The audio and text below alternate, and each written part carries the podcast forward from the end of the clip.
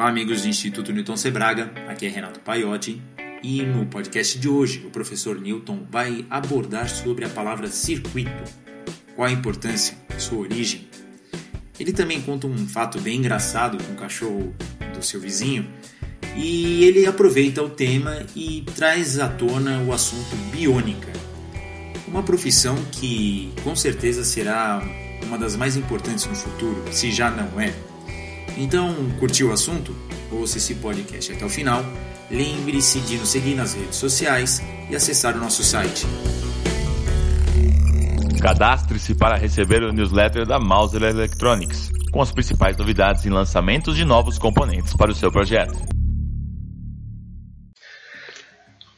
Olá pessoal, eu sou Newton Sebraga falando com vocês novamente de tecnologia. O assunto de hoje é circuito. Quando se fala em eletrônica, a primeira coisa que vem na cabeça de cada um é justamente essa palavra circuito. Todos utilizam essa palavra, mas nem todos sabem exatamente o que ela significa. O que é um circuito?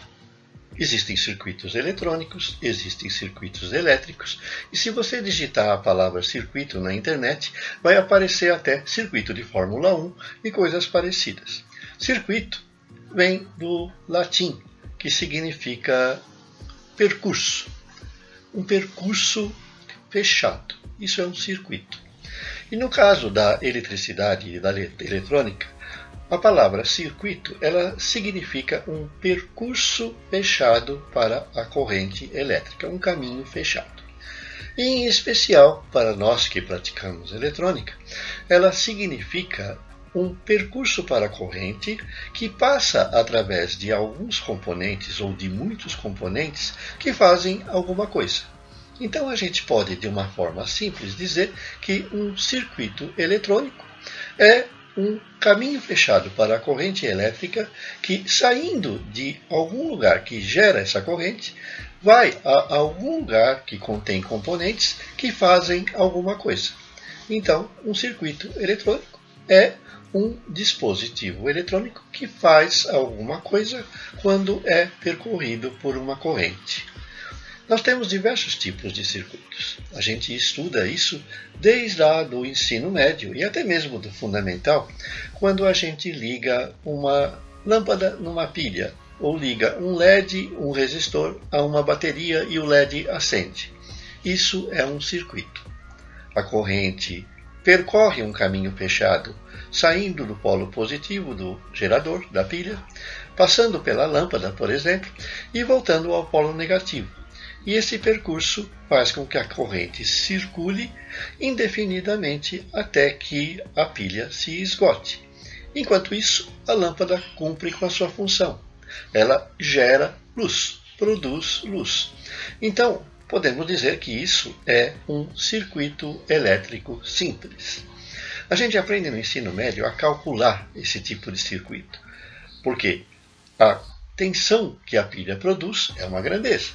A corrente que circula pelo circuito é uma grandeza.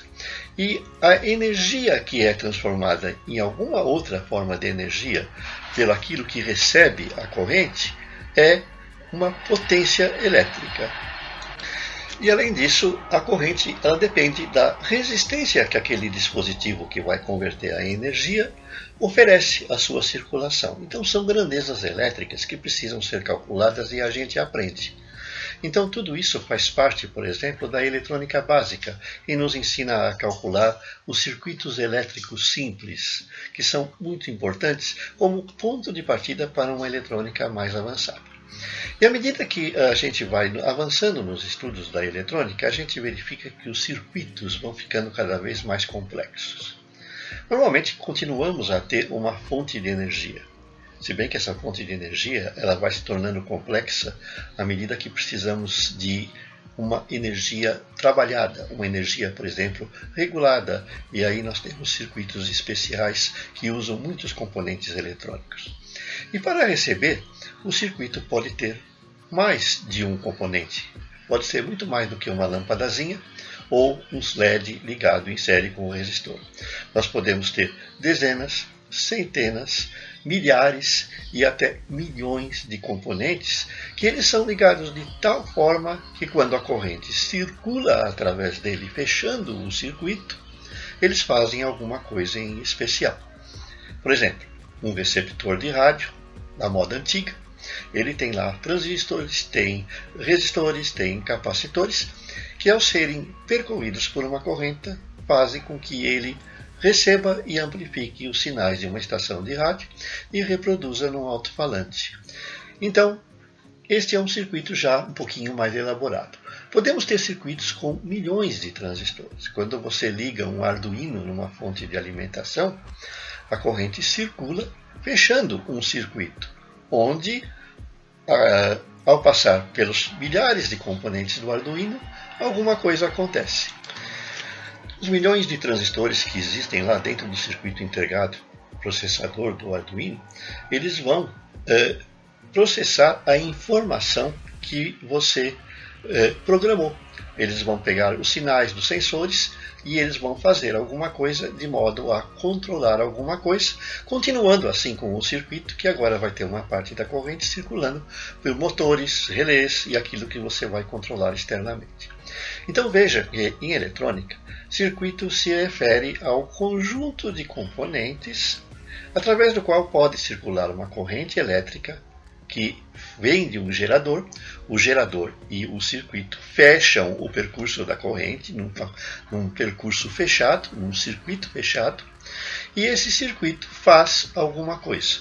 O que ele vai fazer vai depender da maneira como os componentes que o formam são ligados. Nós podemos ter desde simples LEDs e resistores, podemos ter transistores, podemos ter circuitos integrados simples, podemos ter microcontroladores, microprocessadores e muitas outras coisas que a tecnologia moderna, moderna permite. Veja então que o engenheiro eletrônico, o profissional da eletrônica, o técnico, o maker, ele precisa saber como é que funcionam os circuitos. E para chegar lá, ele tem que partir do quê? Partir dos componentes dos circuitos elétricos mais simples, dos circuitos eletrônicos um pouquinho mais complicados, até chegar nos circuitos mais avançados. Então, basicamente, nós podemos dizer que todas essas pessoas estudam circuitos. Conhecer os circuitos é a base de tudo que fazemos. Se você quer ser um profissional da eletrônica, um maker, pode querer ensinar eletrônica, fazer coisas que sejam interessantes usando componentes eletrônicos, você precisa estudar os circuitos. E de onde se começa?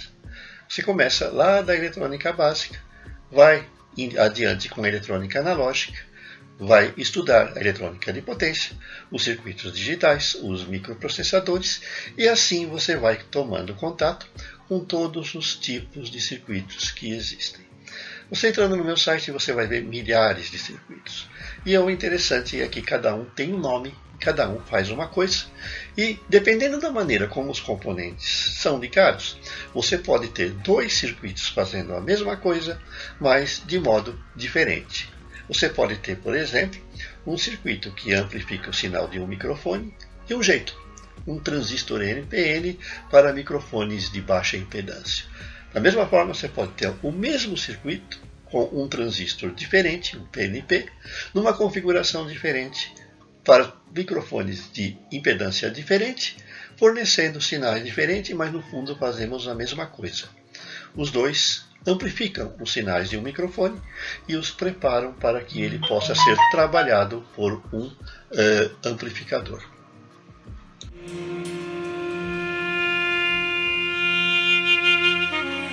O mundo das descobertas científicas.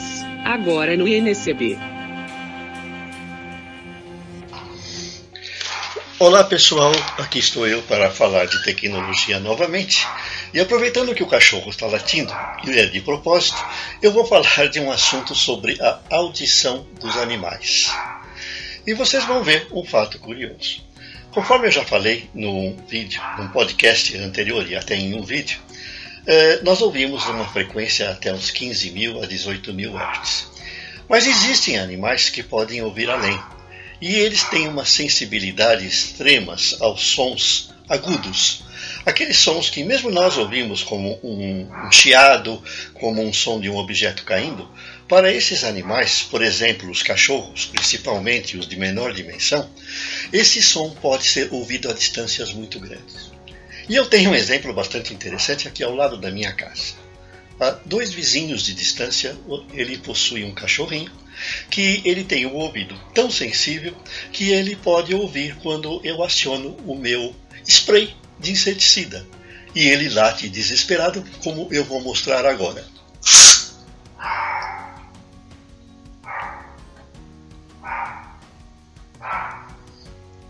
Vou repetir a experiência, colocando o spray um pouquinho mais longe da janela. Em outras palavras, a gente pode usar esses sons agudos de uma forma até útil. Eu posso ter um emissor de ultrassons para ativar o cachorro do vizinho, mas mais do que isso, eu posso chamar o meu cachorrinho ou eu posso alertá-lo sem muito esforço, porque ele consegue ouvir esse som a distâncias muito grandes. Ele tem extrema sensibilidade ao som agudo. Conforme vocês podem ver, basta eu apertar o spray que ele começa a latir. E ele está a uma distância de mais ou menos 20 a 25 metros de mim nesse momento e ele consegue responder a esse sinal lá no quintal do meu vizinho. Temos aplicações para isso? Isso é biônica. E na biônica a gente pode aproveitar certas características dos animais para criar aplicativos. Por exemplo, eu posso baixar no meu celular um emissor de sons agudos e usá-lo para transmitir, para chamar o meu cachorro. A tosse é devido ao inseticida, não se, uh, não se preocupem. Mas continuando, a gente também tem a possibilidade de usar esses tipos de som para afugentar os animais. É lógico que eu poderia prejudicar o cachorrinho se eu fizesse um emissor de ultrassom e colocasse no meu quintal. O cachorrinho teria problemas. Ele ficaria bastante excitado. Então, a gente também precisa tomar cuidado. Que às vezes na casa em que nós estamos, existem aplicativos como uma geladeira com um probleminha de motor, uma máquina de lavar ou algum outro aplicativo que, sem que a gente perceba, possa estar gerando um som que afete os nossos animais de estimação. Talvez aquela agitação excessiva de um cachorrinho, o fato do seu gato não querer ficar na sua casa e evitar certos lugares pode ser devido a uma fonte sonora indevida. Ele pode estar sendo uh, perturbado por um som que você não pode ouvir. Talvez uh, seja interessante para aqueles que gostam criar um aplicativo. Um aplicativo ou um dispositivo que seja vendido nas pet shops que possam verificar se o ambiente em que está o seu cachorrinho, o seu gatinho ou outro animal de estimação que ouça frequências que você não possa ouvir esteja sendo perturbado por uma vibração acima daquela que você ouve. Vamos encerrar ativando novamente o cachorro do vizinho. É bastante interessante isso porque mostra que às vezes a gente não repara em certos fenômenos físicos que podem estar presentes no ambiente em que nós vivemos.